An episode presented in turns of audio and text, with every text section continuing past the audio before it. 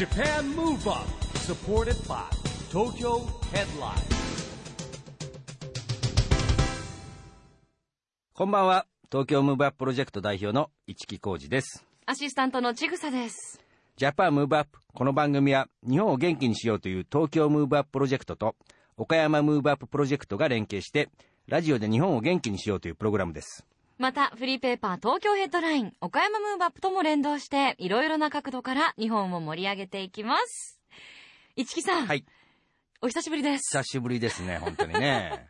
私、この番組3週間ぶりの登場になってしそうそうまいました。なんですよ。私いなくてもうまくできてたんですけどね。うんまたまた。と思ってたんですけど、やっぱり、あの、ちぐさのね、この軽快なトークがないとダメですね。でしょ？はい。寂しかったですよね。寂しくはなかったんですけど、番組上やっぱり バランスが取れないなというね。よかったでです。やっぱプロですもん気づいていただけました？プロですもん、ちぐささん。末永くよろしくお願いいたしますねはい。さあ、この番組では、今週来週と2週に分けて、1月28日、東京の白樹ホールで行われました、東京ムーブアップスペシャルオープントーク、2020年を目指し、日本を元気にの模様をお送りします。はい。このイベントはですね、はい。まあ2020年にあの東京にオリンピックが来ること決まったじゃないですか。でも、あの、決まっただけじゃダメなんですよ。これをですね、2020年目指して盛り上がっていこうということでですね、はい。えー二部構成で、一部はですね、はい。あの、この番組でもおなじみの水野正人さん、お東京2020オリンピック・パラリンピック招致委員会の、まあ、副理事長っていうかね、責任者をお務めになった水野さんのトークをですね、やっていただいてですね、はい。えー、2部はですね、水野さんにも交えて、えー水泳の寺川綾さんですね、2012年ロンドンオリンピックの銅メダリスト、はい。それからですね、えー招致活動に積極的に参加してくれました、エグザイルの哲也さん。このね、トークセッションの2部構成になってます。はい。こちらも盛り上がりましたよね。盛り上がりましたね私たちも司会として参加させていただきましたが、番組ではこの第2部の模様を今週来週とお送りしていきます。それでは早速オープントークの模様をお聞きください。 Japan Move Up supported by 東京ヘッドライン。この番組は東京ヘッドラインの提供でお送りします。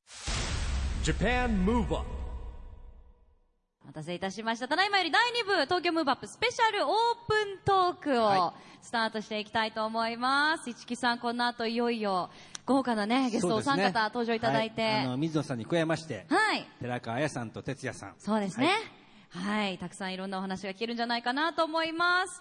それでは、もうもったいぶってもあれですのでね、本日のスペシャルゲストの方々にご登場いただきましょう。どうぞ大きな拍手でお迎えください。まずは、第一部でも熱い熱いお話をいただきました、水野正人さん。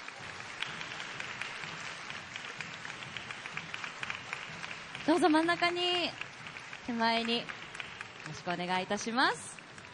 えー続きまして、2012年ロンドンオリンピックでは女子100メートル背泳ぎで見事銅メダルを獲得。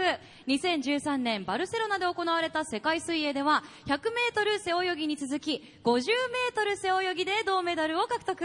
最終日に行われました女子100メートルメドレーリレー決勝では第一泳者を務め58秒70の記録で日本新記録を更新するなど日本水泳界のエースとしてご活躍。えーしかし惜しくも昨年競技活動から引退ではなくあえて卒業を発表されました寺川綾さん。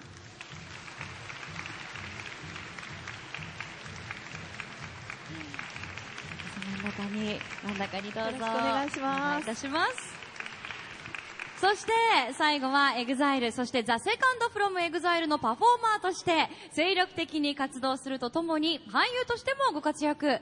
さらに自ら EXILE パフォーマンス研究所所長としてパフォーマンスの可能性限界に挑みつつ今年開校の淑徳大学人文学部表現学科にて客員教授としても就任されます哲也さん。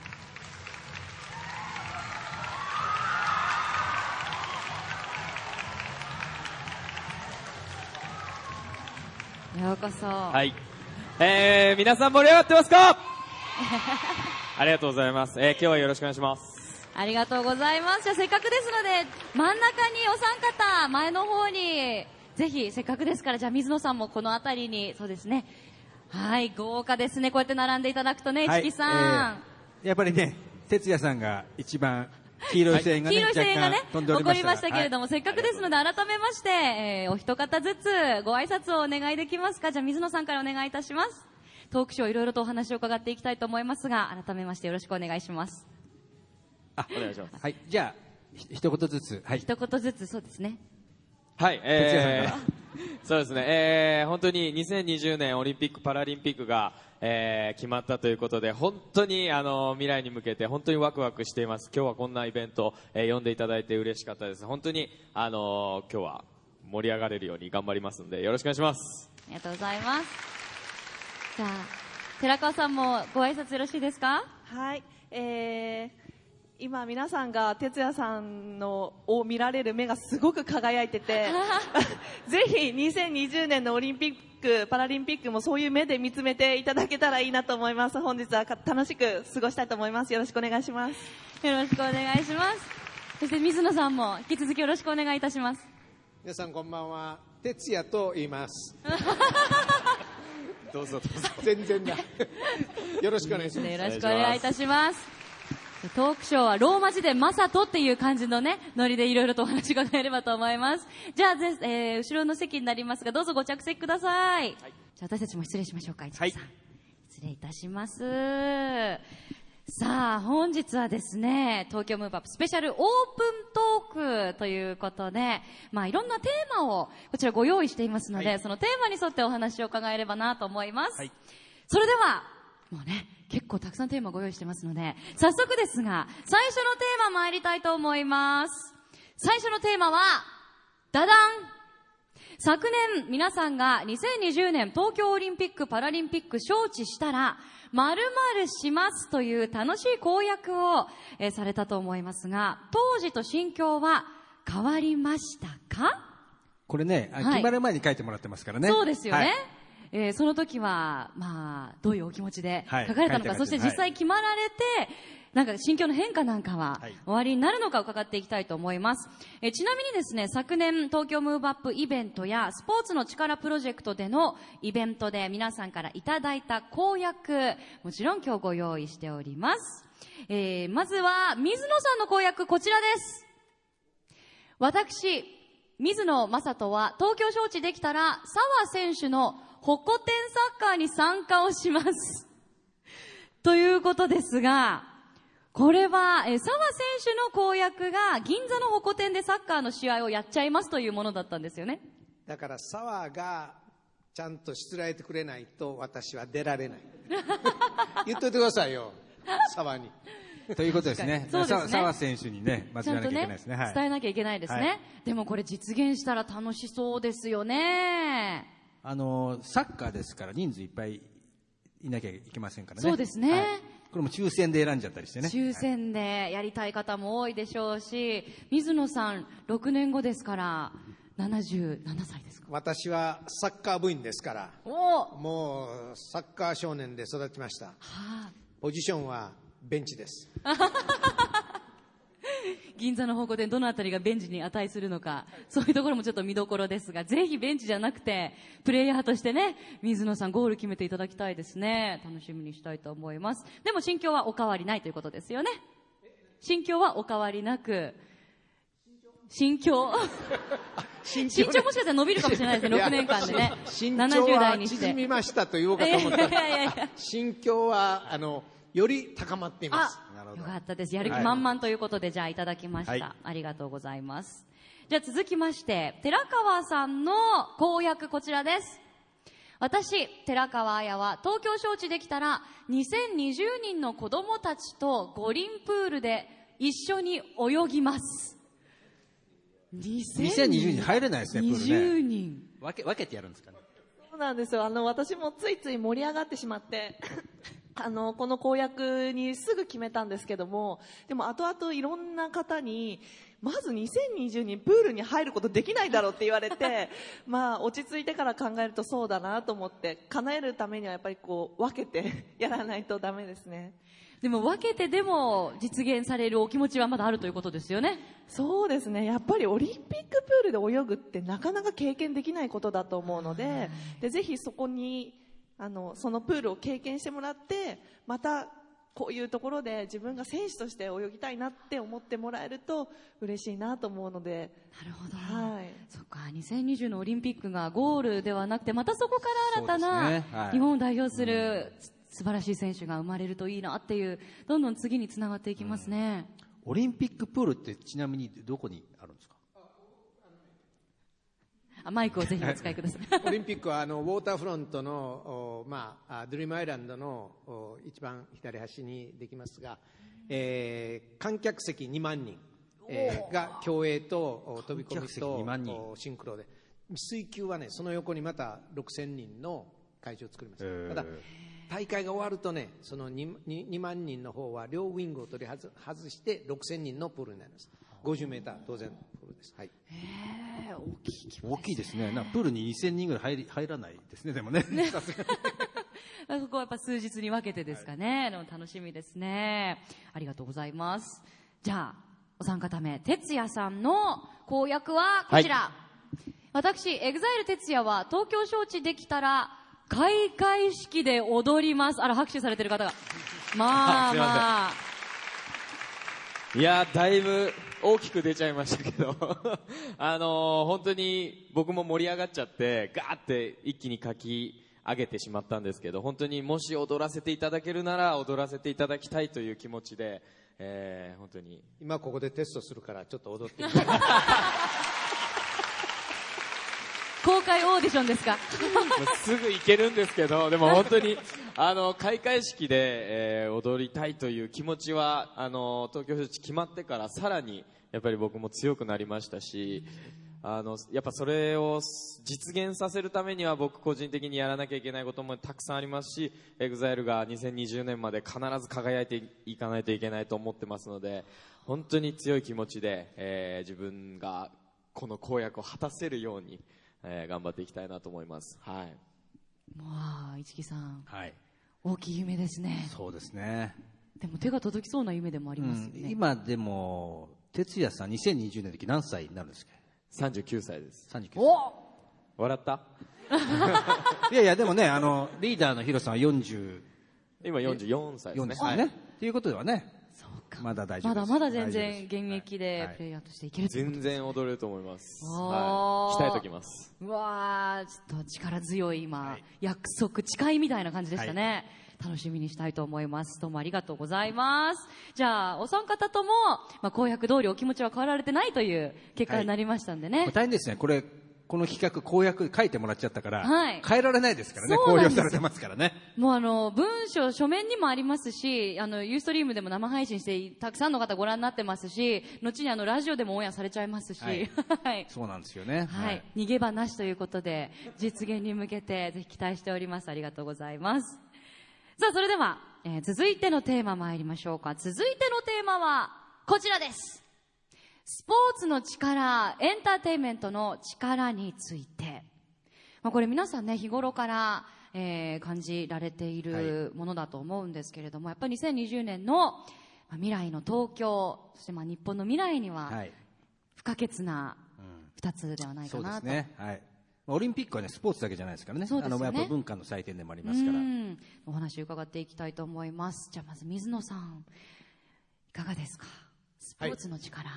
私はね生まれ育った星の下お坊ちゃまくんですからもうずっとオリンピックとオリンピックはね開会式からずっと見てるんですよ。もうねスポーツの力をね本当に知ってます。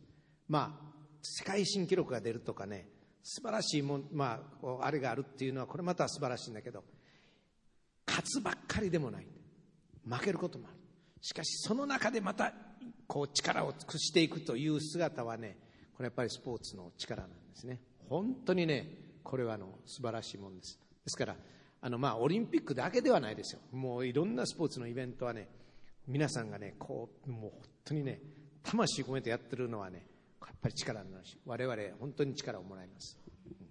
本当にあの見てる側もパワーをもらいますし、きっと同じ種目をやってる選手の方たちも見てて自分ももっと頑張ろうって活力になりますし。そうですよね。もうね、もう何年もかかって鍛錬したものがね、でもね、一瞬の勝負ですからね。そうですよね。まあこういうところもね、やっぱりね、感動を生むんでしょうね。はい、ありがとうごございます。じゃあ、スポーツの力、寺川さん、選手としていかがですか？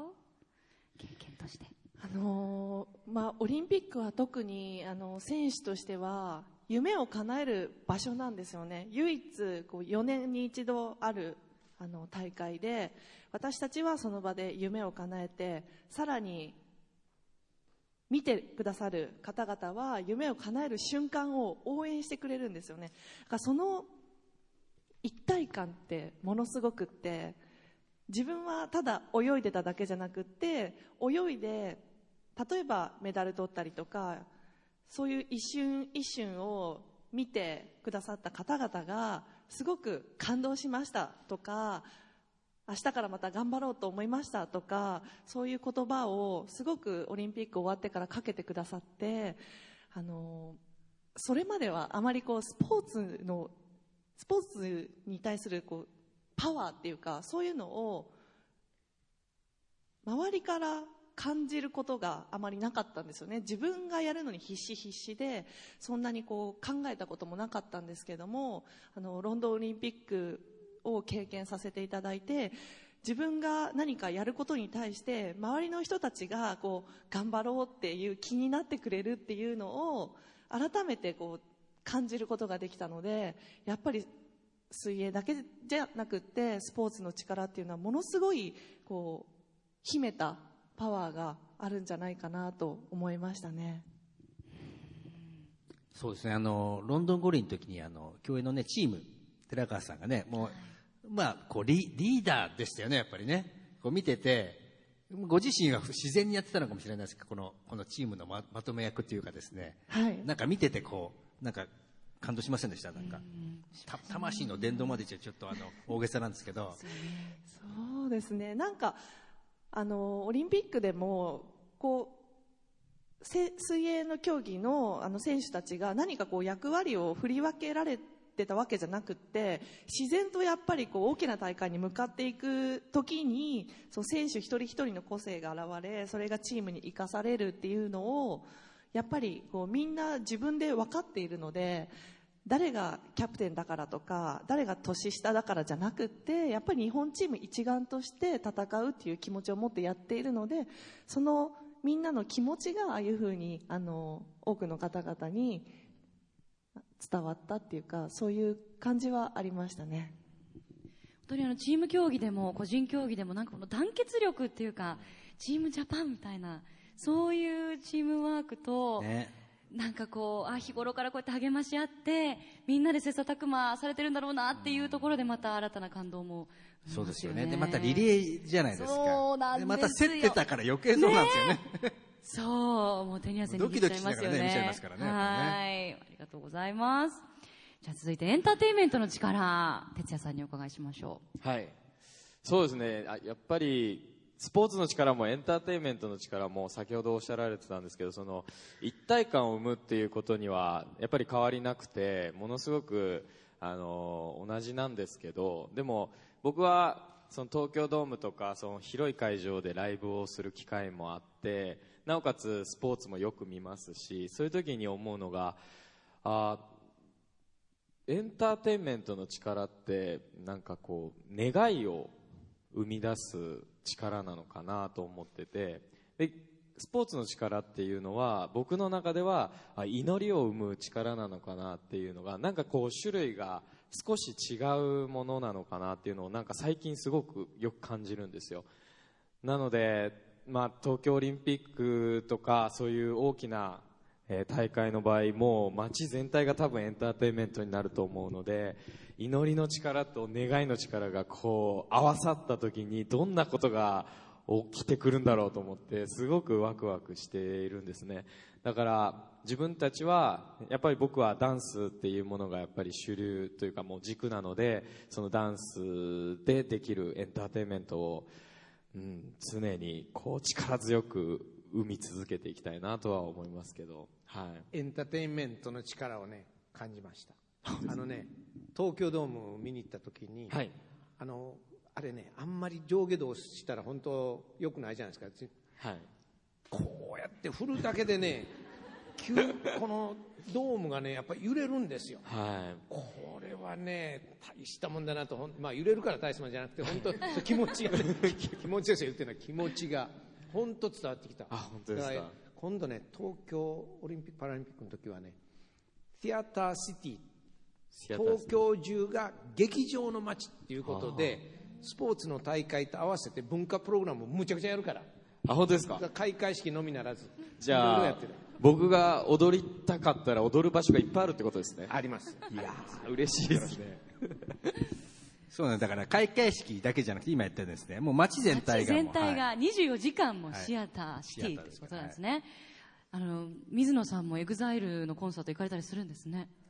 いやお連れして。ありがとうございます。もう何回も見てますよ。何回も言ってます。よお好きなんですね。なるほど。そうですか。でもあの、哲也さんは市木さん、あの、21世紀クラブのはい。夢の課外授業をそうですね。夢の課外授業っていうやつをですね、まあこれあの元々は小学校にですね、はい。いえーいろんなジャンルの先生が授業やりに行くっていう活動を2000年からやってたんですけども、まあ EXILE はあのヒロさん筆頭にあのこれに活動に参加いただきまして、まあその中でですね去年は特にあの東京スポーツ祭東京というまあ東京国体があったんですけども、はいえーこれはですね福島の中学校の子たちと東京都の中学校の子たちライジングさんをね教えあの宇佐さん哲也さんチーム直樹さんチームで教えてもらってですね、はいはい。フィナーレ300人の中中学生が踊ったんですよ。いろんなメディアにも取り上げられてましたよね。はい。圧巻な。先ほどこれ会場始まる前に、はい。あの流していただいた。映像で。はいもう本当にあのフィナーレで300人の中学生の皆さんと同じダンスを踊った時は本当に感動してちょっとうるうるしましたね本当に。うん。だからそこで改めてそのダンスの力っていうものを感じれて嬉しかったですはいこれライジングさんって結構難しいじゃないですか。めちゃくちゃ難しいでよですすけど、今、哲也さんが言ったように、はいあのーなんて言うんでしょうね。男の子、女の子も全員参加でダンスができましてですね。はいこれがね。で、下手な子たちをですね、やっぱこう、いいコミュニケーションだなと思うんだ教えてあげるんですよね。最初にできてる子が。はいで、結局最後の発表会全員合同でね、というか共同プロジェクトですから、いや、だからね、子供たちはすごい、あの、思い出にもなったと思いますね。しかもあの、味の素スタジアムでですね、もうこれ写真にあるように、こんな最後のフィナーレですから。すごいですよね。でもおっしゃった通り、あの、よくみんなで、あの、ファンの方も踊れるような簡単な振り付けってよくあるじゃないですか。あえて簡単にする振り付け。全く違いますもんね、ライジングさんはね。まあそうですね。難しいですものねあの、ふ復興支援がテーマですもんね、あの曲はそうですね、復興支援ソングにもなっているので、うん本そ当にの、まあちょっとハードルが高い振り付けを、まあ、みんなで頑張って、こう、実らせて、みんなで最後踊れたっていうのはすごいこそうでとですすよね。ね。あの、で、これはですね、あの、去年2020年オリンピック決まったんで、まあ実は今年も続けてやっていこうということでですね、はい。あの、哲也さんが開会式で踊るを目指すようにですね、これも、はいね、2020年まで続けていこうということで、はい今年もやらせていただきますんで。はい楽しみにしています。Japan Move Up, Move Up. はい、ということで、1月28日、東京の白樹ホールで行われました、東京ムーブアップスペシャルオープントーク第2部の前半の模様をお聞きいただきました。ちぐささん、イベントの司会うまいですね。なんか嫌味を感じますけれども。すごいね。大人気でしたからね。いやいや、とんでもないです。でも楽しかったですよね。ええお客さんまあでもねやっぱりあの、 EXILE の哲也くんのファンがね、非常に多かったんですけど、みんな礼儀正しかったですよね本当に。本当にあの、すごく興味深く皆さんのお話を聞いてくださってましたよね。またね、水野さんがいい味出してましたからね。本当に多分これで水野さんのファンになったっていう方たくさんいらっしゃると思います。チャーミングですようんねで。も寺川さんとね、うんえー、哲也くんが結構真面目に答えてるとこ、水野さんがギャグかましたりね、してましたからね。ねえ、はいなんかあの、イメージ的には水野さんが真面目なお話をしてくださって寺川さんと哲也さんが少し砕けるのかなと思ってたら、意外と逆だったりして。もう元気な70歳ですからね。ねえ。さあ、来週は後半の模様をお届けしますので、ぜひお楽しみに。ということで、ジャパンムーブアップ、市木さん、あっという間にお別れのお時間です。はい。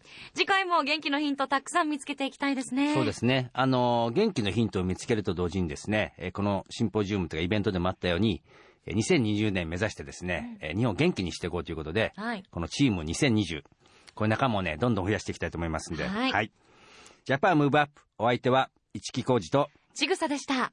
それではまた、来週